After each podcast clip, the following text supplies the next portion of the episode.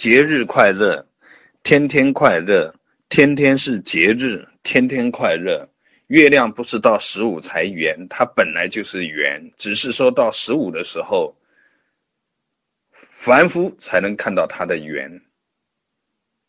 节日呢，是一种方便的设定，需要的人他真的很需要，不需要的人可以随顺的需要，但是绝非会为。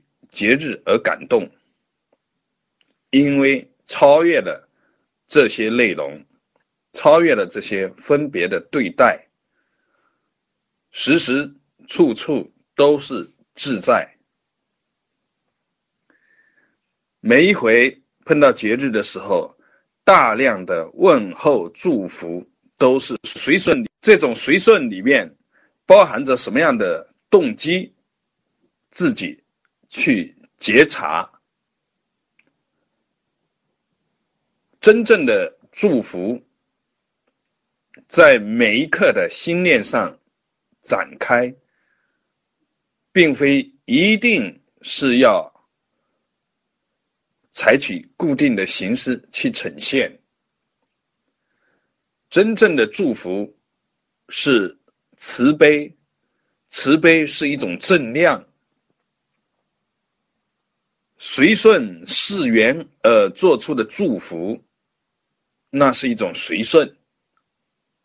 在这个过程当中，作为修行人，要仔细打捞，不放过任何的一个时刻，把美食送给需要吃饭的人。如果对于已经吃饱的人来说，您就不需要再给他馒头和包子，否则对方出于礼仪还得接收，实际上是在浪费自己和对方的生命与时间。这个要求呢，对于一般人来说会是很离奇的要求。